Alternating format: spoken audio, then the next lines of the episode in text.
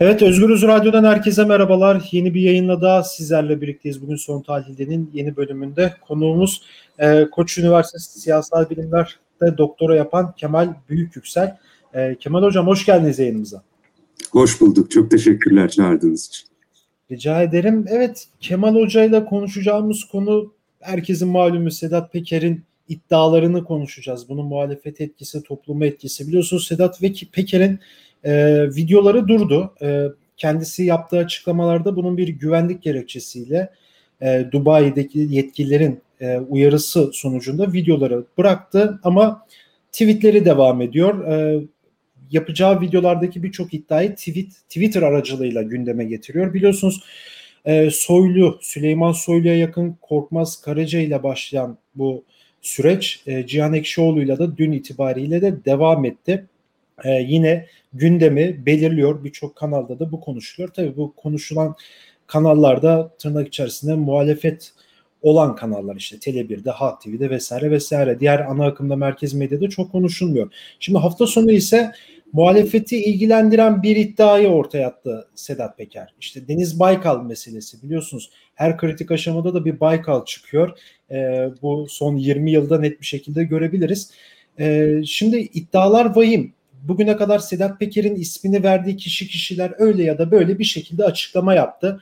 Özellikle de e, İçişleri Bakanı Süleyman Soylu biliyorsunuz e, Sedat Peker'in iddialarından kaynaklı iki defa özel televizyon programı yaptı e, ve sert konuştu. Ama şu an itibariyle İçişleri Bakanı Sedat Peker'in aslında hakaretvari tweetleri karşısında e, sessizliğini e, koruyor ama onun dışında iddia sahibi, iddiada dile getirdiği insanlar öyle ya da böyle e, bir şekilde bir açıklama yapıyor e, bu konuyla ilgili. Bugün biraz e, bu iddiaların, bu Twitter'dan atılan iddiaların e, topluma yansımasını, siyasette ne gibi sonuçlar ulaşacağını, Baykal'ın iddialarına muhalefetin sessizliğini e, ve biraz da süre kalırsa aslında e, bu geçtiğimiz gün hafta sonu yapılan Pride yürüyüşündeki polisin e, müdahalesini e, konuşacağız. Kemal Büyüküksel'le biraz uzun bir giriş oldu kusura bakmayın. Evet şimdi ilk şuradan başlayalım hocam. Yani bu Sedat Peker'in ciddi iddiaları var. Yani ve galiba şu ana kadar bahsettiği iddiaların doğruluk oranı da büyük oranda yani %90 civarında bazı yanlışlar olsa da doğruluğu çok yüksek iddialar ortaya atıyor. Ve aslında Milli İstihbarat Teşkilatı'ndan da bilgi geldiğini kendisi de attığı tweetlerde de öyle bir şekilde bunu açıkladı aslında. Yani onu destekleyen bir ekip de var devlet içerisinde. Şimdi bunun ilk önce topluma yansımasını konuşalım hocam. Yani bir topluma şu an biz takip ettiğimiz kadarıyla bu sosyal medyada ve birkaç televizyon kanalında gündeme gelen şeyler aslında. Topluma bunun yansıması nasıl? Toplum e, nasıl çelişkiler e, barındırıyor bu iddialar karşısında? Ya e, şöyle bir şey var. E, çok vahim iddiaları konuşuyoruz sürekli olarak. Normalde 90'larda yaşanan susurluk skandalından daha öte şeyleri konuşuyoruz aslında. Ama aynı anda da çok büyük bir apati var toplumda. Yani şöyle bir apati var. Herkes izliyor e, olanları. E, özellikle sosyal medya kullanıcıları e, ve daha eğitimli kesim daha da e, hararetli bir şekilde izliyor. E, su, belki de 90'larda olduğundan çok daha fazla bilgi akışı var. E, tabii ki de teknolojinin getirdiği avantajlarla. Ancak bu izleme durumu sadece izleme durumu olarak kalıyor ve e, siyasi apati devam ediyor bununla birlikte. Sanki bir e, gösteri izliyormuşuz gibi ya da bir Netflix dizisi izliyormuşuz gibi bir deneyim yaşadığımızı düşünüyorum ben. E, ve buradan herhangi bir toplumsal tepki e, ortaya çıkmıyor ya da muhalefet içerisinden yeterince bir hareketlenme ortaya çıkmıyor. Ya da e, mesela bunu muhalefet bile söyledi her şeye rağmen. E, savcılar ortaya çıkmıyor, e, yeterince gazeteci harekete geçmiyor.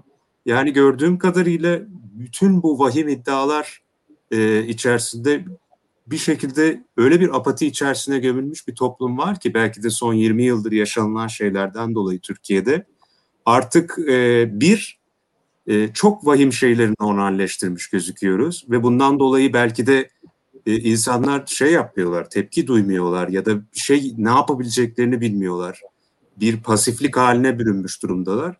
İkincisi de bunu e, sosyal medyanın ya da belki de dijital ortamın e, getirdiği atmosferden dolayı öyle bir şekilde deneyimliyoruz ki yani aslında biraz sürreel, gerçeküstü bir e, durummuş gibi deneyimlediğimizi düşünüyorum. Yani ben, benim için Sedat Peker bir Netflix dizisi karakterine dönüşmüş gibi geliyor. Yani kişisel olarak değil ama toplum böyle yaklaşıyormuş gibi geliyor. Yani evet. bir bir kere bir anti kahraman yaratma arzusu var. Garip bir şekilde böyle bir insandan. İkincisi de e, olayların gerçek dünyada geçtiği duygusundan öte sanki bir dizi içerisinde geçiyormuş hissi var insanlarda ve bu bir şekilde bu apati duvarını yıkamıyormuş gibi geliyor. Hocam yani şöyle bir şey de var. Mesela Korkmaz Karaca ile ilgili iddiaları hani Korkmaz Karaca geçmişte CHP'nin içerisinde yer almış, Deniz Baykal'ın yanında yer almış ve şu an aslında o dönem Deniz Baykal'la birlikte hareket eden Savcı Sayan ve Korkmaz Karaca şu an biliyorsunuz AKP'de Korkmaz Karaca MKYK üyesi. E, Savcı Sayan da biliyorsunuz Ağrı Belediye Başkanı kendisi ve en ateşli parti savunucuları yani AKP'de. CHP'deyken CHP'deydi yani çok enteresan bir şekilde. Şimdi Korkmaz Karaca'nın ile ilgili iddialarda mesela içip içip sarhoş olup hani e, padişah kaftanı giyip böyle bir şeyler yapıyormuş yani tam orayı hakim değilim ama kendi padişah olduğunu düşünüyormuş sarhoş olduğunda. Tabii bir iddia bunlar ama şu Netflix örneği verdiğinizden dolayı bu örneği verdim aslında. Ee, şimdi baktığımız zaman evet toplum bir şekilde buna e, gerçekten ben de izlerken bir yurttaş olarak yani neler neler yaşanıyormuş. Anca bir dizide olabilecek şeyler. Yani insanın devletin içerisinde yer alan bir insanın içi padişah kıyafeti giyip işte orada bazı gösteriler yapması vesaire de bu en masumane şey yani diğer iddialar çok böyle masumane değil tırnak içerisinde. E, bu noktada işte muhalefet sanki bu konuda yetersiz kalıyor gibime geldi. Yani bir de muhalefeti eleştirdiğimiz zaman yani eleştirildiği zaman muhalefet hemen kılıcı çekiyor bir şekilde. Yani iktidar var niye bizi şey yapıyorsunuz diye. Şimdi muhalefetin buradaki tutumunu nasıl yorumlamak lazım? Nasıl değerlendirmek lazım? Ne yapmalı? Ya muhalef yani mu- muhalefetin yetersiz kaldığı bence aşikar. Nedenini Hı. ben çok düşünüyorum. Birinci Hı. nedeni şu olabilir. Yani e, yani kişisel fikrim bu tabii ki.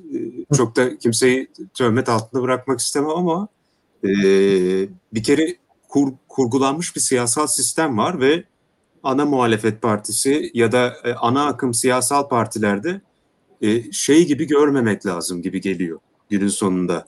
Bu kurgulanmış sistemin dışındaki aktörler gibi görmemek lazım diye düşünüyorum. Ve bu sistemin içi yani şimdi şöyle bir şey var. E, siz de demin söylediniz. E, bir adam e, eskiden Deniz Baykal'la birlikte çalışırken şimdi AK Parti'nin içerisinde çalışıyor, AKP'nin içerisinde çalışıyor. Ya bu geçişkenlik çok barizken e, ana akım partiler, ana akım muhalefet partileriyle iktidar partisi arasında e, biri sistemin içindeymiş, siyasal sistemin içindeymiş, biri dışındaymış gibi kurgulamak sağlıklı olmaz. Yani ortada bir e, nasıl diyeyim yanlışlıklar silsilesi var ve bu topyekun sistemle alakalı bir durum gibi gözüküyor ve herkese biraz bulaşmış gibi gözüküyor bu yanlışlıklar. Yani az ya da çok. Ya yani iktidar kesinlikle e, bu e, bulaşan pisliğin büyük kısmını oluşturuyor.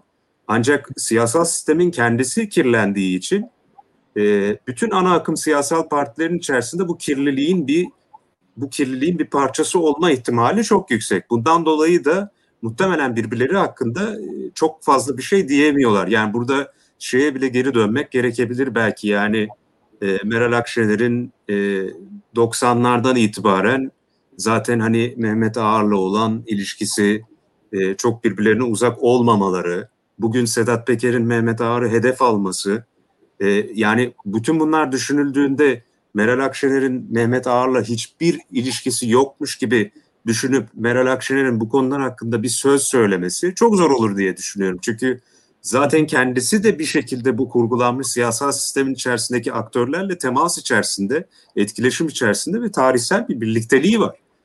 E, aynı şekilde Cumhuriyet Halk Partisi içerisinde de bugün bakıyoruz. Deniz Baykal gibi Cumhuriyet Halk Partisi'nin en önemli figürlerinden biri. Yani e, çok vahim bir karakterin e, şey e, çok vahim bir karakterle çok yakın bir ilişki içerisinde ve bu ilişkinin doğası çok e, gerçekten e, nasıl diyebilirim e, etik sınırların inanılmaz dışına çıkmış bir durumda. Şimdi evet. böyle olduğunda e, topyekün sistemle ilgili bir kirlilik söz konusu olduğu için muhalefet iktidara bir şey söylediğinde iktidarın buna karşılık verip muhtemelen muhalefet hakkında bir şey söyleme ihtimali de var gibi gözüküyor. Onun için karşılıklı bir suskunluk olduğunu düşünüyorum ben. Ya topyekun siyasal sistemle ilgili bir kirlilik söz konusu ve kimse cüret edemiyor birbirlerinin dosyasını ve pisliğini açmaya gibi gözüküyor bence. Tam o noktada şunu sorayım. O zaman yani bu yüzden galiba değil mi? Bunun şu an hani politik olarak bir sonucunun olmaması e, bu kirlenmişlik yüzünden de diyebiliriz değil mi hocam? Yani zaten yani hemen bir sonuç tabii ki de olmaz. O ayrı bir şey ama e, ama bazı kırılmalar yaratabilirdi bu politik anlamda. En azından partiler arası ama şimdi e, sizin de bir bahsettiğiniz gibi bu kirlenmeden kaynaklı olarak sanırım bu politik sonucu ortaya çıkmıyor en azından. Ya ben ben e, şu an için öyle düşünüyorum. Yani sonuçta eğer bütün e, siyasi gruplar az ya da çok ya bunun dozajı vardır kabul ediyorum bir şey demiyorum. E, kirlendiyse e, herkesin birbiri hakkında kozu olduğu için kimse birbiri hakkında kolay kolay bir şey diyemez. Aynı şey iktidar içerisindeki ilişkiler için de geçerli. Yani e, şu an e, iktidar içerisinde çıkar çatışmaları yok mu? Çok ciddi çıkar çatışmaları var. İktidar içerisinde çok fazla çıkar grubu var. Ama birbirleri hakkındaki e, yani pislikleri ortaya seremiyorlar kolay kolay. Çünkü herkes biliyor ki biri yaparsa diğeri de yapacak ve e, birden çökecek bütün sistem. E, kimse de e, cüret edemiyor buna gibi gözüküyor. Ama şunu söylemek isterim şimdi aklıma geldi. Sedat Peker burada enteresan bir şekilde davranıyor gibi geliyor. Şimdi en son artık Deniz Baykal'a geldi mesela. Yani eskiden muhalefete hiç dokunmuyordu. Şimdi e, muhalefete dokunmasıyla birlikte ama e, muhalefetin de neresine dokunduğunu da söylemek lazım. E, muhalefetin bütün kısımlarına dokunmuyor. Aslında e, Cumhuriyet Halk Partisi'nin e, geçmişteki e, e, nasıl diyeyim merkezde olan figürüne dokunuyor ve kim bu figür? E, aslında e, 20 yıldır senin de dediğin gibi e, iktidarla çok kritik noktalarda belki de e, ne diyeceğim iktidarın dilini kullanarak iltisaklı olmuş. E, mesela 2015 seçimleri sonrasında saraya gitmiş bir insandan bahsediyoruz. Yani burada Sedat Peker enteresan bir şekilde öyle kişileri seçiyor ki e, ifşa etmek için. E, mesela bu e, Korkmaz Karaca meselesinde olduğu gibi buluyor e, çok e, şey bir figürü, e, kilit bir figürü. E, resmen şey diyeceğimiz şekilde, cerrahi bir şekilde müdahale ediyor olaya ve e, muhalefet içerisinden bile e, saldıracaksa ya da sıkıntıya düşürecekse bugünkü muhalefetin ana aktörlerinden çok rejimle en dirsek teması içerisinde olan figürleri seçiyor. Mesela fotoğraflar çıktı e, bu adamla biliyorsunuz. Kimin çıktı? Deniz Baykal'ın çıktı. Metin Feyzioğlu'nun çıktı. Ondan sonra e, bir kişi daha vardı. Şimdi e, şey yapamıyorum. Ha, Muharrem İnce'nin çıktı. Şimdi bu, bu üç figürü düşününce Metin Feyzioğlu e, bir şekilde iktidarla e, yani mu, e, eskiden muhalefetin bir figürü olması hani böyle daha ulusalcı bir kanatta olmasına rağmen bugün iktidara daha yaklaşmış biri. Muharrem İnce Cumhuriyet Halk Partisi'nin bugünkü pozisyonundan kopup e, iktidarın dilini kullanmaya başlamış biri bir şekilde o arada bir yerde bir gri alanda bulunuyor ama aynı anda da e, çok uzaklaşmış durumda e, gerçek bir muhalefet olmaktan kişisel fikrim bu açıkçası. Deniz Baykal da aynı şekilde kritik noktalarda bugünkü muhalefetin hareket etmediği gibi rejime çok yakın hareket etmiş biri. 2015 sonrası özellikle. Evet. Saraya giderek, görüşerek ve bir şekilde muhalefet içerisindeki bu e, iktidarla daha yakın olan e, şeyi şimdi hedef almaya başlamış durumda. Grubu hedef almaya başlamış durumda. Ve böylelikle e, topyekun bir e, şey ilişkisi var. Yani sadece iktidarla sınırlı olmayan, muhalefetin içerisinde de olan ama rejimi ayakta tutan e, şey siyasal figürler ve bunların arasındaki ilişkiyi ifşa ediyor. Bakın hala şeye dokunmadı. Yani e, bugünkü muhalefetin ana aktörlerine işte ne bileyim belediye başkanları olsun, genel başkan yardımcıları olsun, e, genel başkanın kendisi olsun Cumhuriyet Halk Partisi'nde ya da Akşener olsun bunlara dokunmadı. Bunların arasında dokunulacak figürler var mıdır? Muhtemelen bir şeyler çıkar yani istersek. Ben e, çıkmayacağını düşünmüyorum. Yani Maltepe Belediyesi'nden oralardan başlanabilir ama e, bir şekilde evet e, ama bir şekilde Sedat Peker sürekli olarak gene stratejik bir hamle yapmış gibi gözüküyor. Bunda dikkat etmek gerektiğini düşünüyorum. Evet aslında çok doğru ve iyi bir şekilde özetlediniz o e, süreci, muhalefete dokunduğu süreci. Evet ama Deniz Baykal yani evet yani 7 Haziran sonrası belki hatırlarsın e, bir sayaç vardı. Yani Cumhurbaşkanı Erdoğan 7 Haziran seçimleri sonrası açıklama yapmadı da böyle dakika dakika sayaç işliyordu. Evet. E, yani o süreçte yani Deniz Baykal gitti görüştü yanlış hatırlamıyorsam ve aslında evet çok da eleştirildi yani. yani nasıl gidiyorsun Saray'a? Bütün muhalefet o zaman tutum almıştı. Saray'a hiçbir şekilde gitmedi. Şu anda gitmiyor zaten en azından CHP. Ee, ama gitmişti ve ondan sonra o koalisyon işleri olmadı ve bir Kasım sürecine gitti. Ülke bir uçurumun eşiğine geldi. Yani bilmiyorum ama şimdi muhalefet de yani tamam bu iktidarla iltisaklı bir insan Deniz Baykal hani evet sizin ta- tabirinizle böyle iktidarı şeyiyle ama muhalefet de bir şey yapmıyor. Şimdi sosyal medyadan iddia şeyler başladı kampanya. İşte ihraç edilsin vesaire. Yani evet o ihraç işleri öyle bir anda genel başkan çıkıp ben bunu ihraç ettim demek de tabii ki de olmuyor ama yani bir sessizlik de var. Yani en azından şu ben duymadım.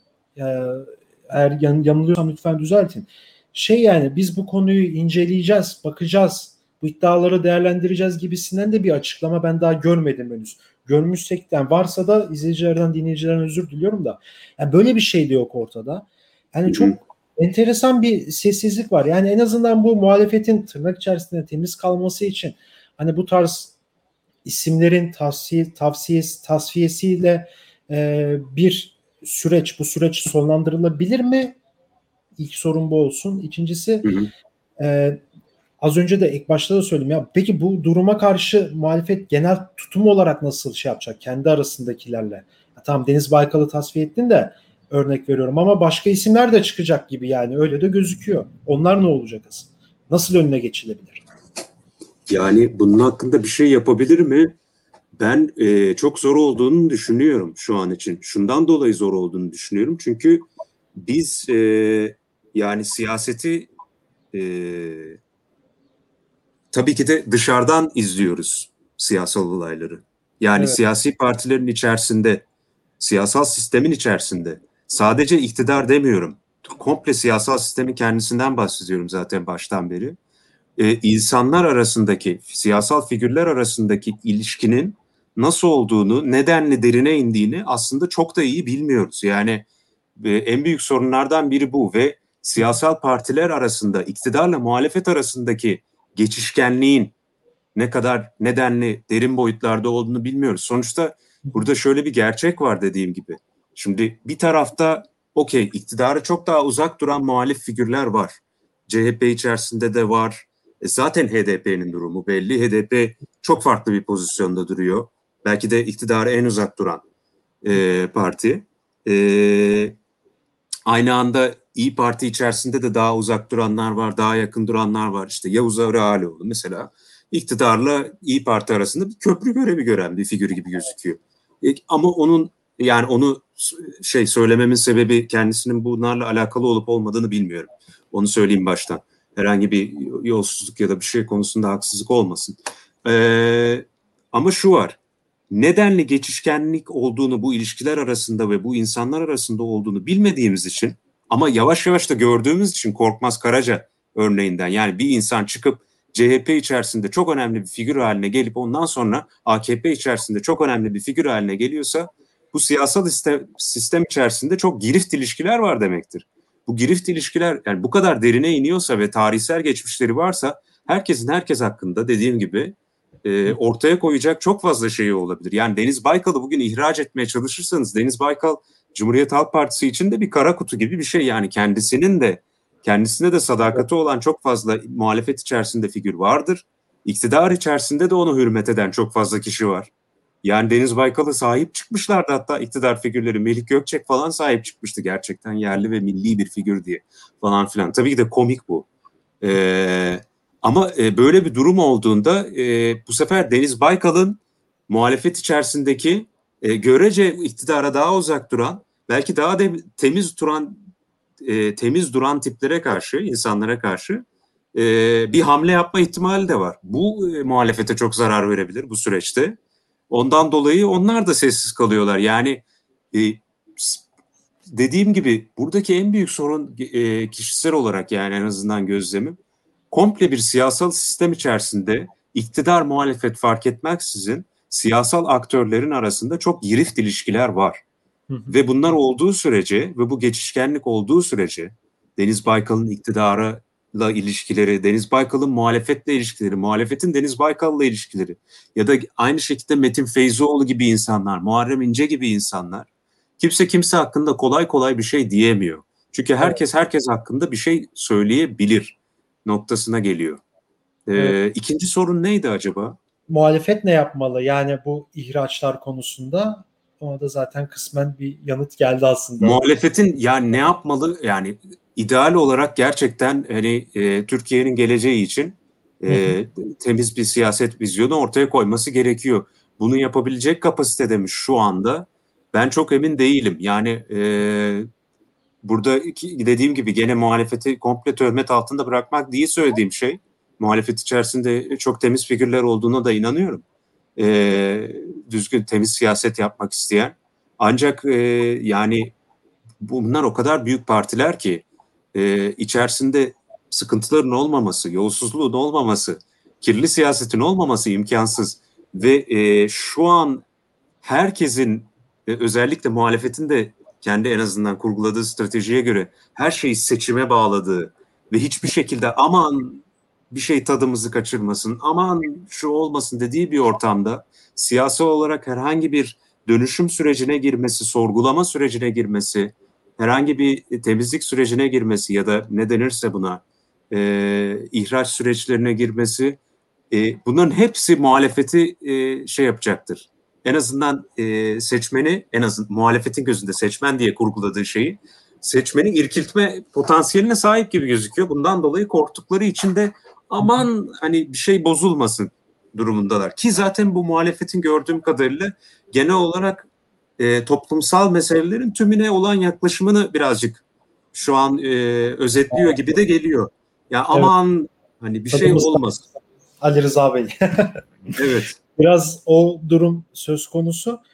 Ee, evet ya tabii ya bir şekilde bütün yani muhalefetin de böyle hani teknik olarak baktığımız zaman bir yani 2018'deki o yenilgiden sonra bir sürece girdi yani. Bir, bir birlik bir ittifaklık bir durum da var. Yani İyi Parti ile de daha yakınlaştı bir saadet şu an şey oluyor ama e, yine Temel Karamollaoğlu yine bu cephede yer alıyor öyle ya da böyle. Ne kadar eksiklikleri çok olsa da bir şekilde. Yani bir biliyorsunuz işte Kılıçdaroğlu'nun bir bütünleyici bir siyaset belirlemesi e, çevresinde tutması böyle inceleyip sık dokuyorlar ama işte bazen insan bazen tadımız kaçmalı. Tadımız bazen kaçmalı diye. Evet e, süre de az kalıyor da şeyi de size sorayım hemen e, aslında bunlardan da bağımsız değil polis şiddeti. Yani değil tabii ki. Evet şimdi yani ilk bakıyoruz işte bir takım iddialar var ortalık karışıyor e, inanılmaz kirli ilişkiler var, pislikler dönüyor, rüşvetler, yolsuzluklar, değişik değişik işler vesaire. Yani şimdi bir de bunun sokağa yansıması da polis şiddeti olarak geliyor. Yani biz yani bilmiyorum ben en azından 10 yıl oldu gazetecilik yapalı işte alanda falan da yer aldım ama yani son 3-4 yıldır bu kadar çok polis şiddetine tanık olmamıştım yani. Yani daha önce de vardı ama en azından bir basın kartı gösterdiğin zaman orada bir duruyordu aman dokunmayalım falan diyordu yani. Yine ufak tefek engellemeler oluyordu da şimdi özellikle kart gösteriyorsun işte uluslararası basın kartı var onu gösteriyorsun. Özel bir muamele orada yapılıyor. Yani hiçbir şekilde eyvallah yok. Ee, İçişlerine bağlı polis teşkilatının artık öyle diyelim. Ee, bu en son işte Pride'daki e, polis şiddetine tanık olduk. Yani ben daha önceki Pride'larla kıyasladığımızda sevmem böyle kıyaslamaları ama yani bu Pride'da böyle daha şiddetli bir polis şiddeti vardı. Hı hı. E, polisin alandaki kısaca da o sonra da değinirsek çok iyi olur. Bağımsız değil alandaki bu polisin bu şiddeti e, şiddetini nasıl yorumlamak lazım? Yani neden bu kadar sert müdahaleler oluyor? Neden bu kadar taviz vermeden sanki hiç bu işin yarını yokmuş gibi sanki böyle demokrasi bir gün adalet insanlara insanlara lazım olmayacakmış gibi neden bu kadar e, polis şiddetine biz tanık oluyoruz? Aslında e, son söylediğinle belki birazcık cevabını vermiş oldun. Bu işin yarını olmadığı için belki de böyle yapıyorlar. Çünkü e, iktidardan gitme ihtimalleri gittikçe artıyor. Ve e, bunun getirdiği bir çaresizlik var. Genellikle baskıcı rejimler zayıfladığı zaman ve iktidardan gitme ihtimali arttığı zaman e, gittikçe baskıcı hale geliyorlar. E, yani bu şey için de geçerli. E, ne bileyim zamanında tabii ki de orada başarıya ulaşmadı. E, ama Arap Baharı zamanında değişik ülkelerde işte e, Mısır'da falan e, iktidar e, değişecekken düşecek duruma geldiğinde çok şiddetlenmişti artık. Orada evet, da baskı evet. şeyi falan e, dozajı. Genellikle e, böyle bir refleks gösterebiliyorlar. Yani yarın yokmuş gibi terimi çok doğru bence burada. Çünkü bir yarının olmadığı ihtimali gittikçe güçleniyor gibi geliyor bana iktidarın gözünde ve bu onları çok ciddi bir endişeye sürüklüyor ve e, tepeden gittikçe daha sert emirler yağıyor ve aynı anda da bu bütün e, kadroları da şöyle bir açıdan etkiliyor. E, şimdi bunu nasıl anlatabilirim? Bir kere şunu söyleyebilirim. E, baştan belki de başlamak lazım. Bu yıl gerçekten e, çok daha rastgele bir şiddet vardı. Yani her zaman var ama yani e, insanları evinden alıp götürdüler. Yani sadece lütfen e, bomba atmayın rahatsız oluyoruz yeter artık dediği için insanlara hakaretlerle evinden götürdüler. Yani bu zaten hukuksuz bir şey yani her şeyden öte. E, ondan sonra e, yani bir gazetecinin boynuna bastılar. Resmen evet. ilham alırmış Amerika'da olanlardan. Ya bu çok komik bir şey gerçekten. Oradaki suçtan ilham alırmış gibi burada bunu yapıyorlar. Ondan öte e, Cihangir'de sanırım e, bir arkadaş grubu oturuyordu hiçbir sebep olmamasına rağmen yere yatırıp ters kelepçe yapıp oradaki kişiyi aldılar. Ee, hiçbir sebep yoktu. Sadece ne yapıyorsunuz dediği için. Aynı şekilde LGBT bireylere inanılmaz bir e, baskı, hiçbir şekilde eylem yapması, izin vermemek, e, LGBT artı bireylere uygulanan şiddet, orada e, yani ben 2015'i hatırlıyorum. 2015'te oradaydım. 2015 zaten son yarı yasal olduğu yıldı. Ben de oradaydım orada. Heh, hatırlıyorsanız ya yani polis müdahale etmişti zaten evet, orada. Ben, orada sert. E, sertti ama e, şeydi yani yürüyüş şekilde, ya. Efendim? Bir şekilde yürüyüş yapılmıştı ama. Yürüyüş yapılmıştı. Evet. Ben hatırlıyorum. Yani tünelden bir şekilde Galatasaray'a kadar gidilmişti. Polis Galatasaray'ın orada müdahale etmeye başlamıştı ama daha e, nasıl diyeyim bunu? Yani polisi zaten şey yapacak, e, savunacak bir şey söyleyemem. Daha nizamı vardı müdahalenin. Ya ilk önce gazları atmışlardı, yere atmışlardı bilmem ne falan filan. O zaman da zaten keyfiydi bayağı bir uygulama. Ama bugün artık öyle bir noktaya gelmiş ki insanları evlerinden çıkarıyorlar. Evlerinden kimseyi çıkaramazsın yani hiçbir şey olmadan. Yargı kararı olmadan zaten. Ya bu rastgele şeyler. Yani ya benim zarar veriyorlar. Şimdi şöyle bir şöyle bir durum var gibi geliyor. Şimdi rejim zayıfladıkça, iktidar zayıfladıkça bir kere e, ilk önce üsttekiler, siyasal elitler çaresizleşiyor gittikçe ve e, endişesi artıyor. Ancak bu endişe kurumsal olarak e, böyle üstten alta kadar yayılıyor kişisel görüşüm. Ve burada şöyle bir durum var. Şimdi e, bu teşkilat içerisindeki insanlar e, belli bir şey içerisindeler, baskı içerisindeler. E, hepsinin ben şey olduğunu düşünmüyorum kişisel olarak. Yani kişisel bir e, ne denir ona vendetta ile ya da bir dertle bu kadar baskıcı olduklarını düşünmüyorum. Onlar da be, be, bir kısmının şey olduğunu düşünüyorum. Baskıcı bir iktidarın e, yarattığı baskıcı bir teşkilat içerisinde bunu yapmazlarsa başlarına geleceklerden korktukları için bir noktaya kadar bunlar da böyle insanlara dönüştürüldüklerine inanıyorum. Hepsinin değil. Bir kısmı da gerçekten böyle alınıyorlar işe ve yetiştiriliyorlar. Böyle bir kadrolaşma durumu da var. Ama ne olursa olsun bir kadrolaşanlar için oradaki onların endişesi belli. İktidar değişirse kadrolarını kaybetme ihtimalleri var. Çünkü bu iktidarın yarattığı avantajlarla bu iktidarın e, kurguladığı siyasal sistem üzerinden orada bulunabiliyorlar. Polis memurları için geçerli, yargıçlar için geçerli, e, evet. savcılar için geçerli. Onun için onlar için de kişisel bir davaya dönüşüyor bu. O yukarıdan baskı e, endişe arttıkça onlarda da bu endişe şey oluyor. Diğer kısım içerisinde de e, e, kişisel olarak belki bir dertleri olmasa bile bu insanlarla e, bu rejim, bu iktidar zayıfladıkça bir şey korkusu var. Yani e, aynı şekilde ben e, benden istenileni yerine getiremezsem bu baskı sonucunda benim başıma gelebilecek şeyler e, çok vahim evet. hale gelebilir. Sürülebilirim, e, şey olabilirim. Ahmet Şık'ın bir konuşması vardı birkaç hafta önce Taksim'de bir eylemde.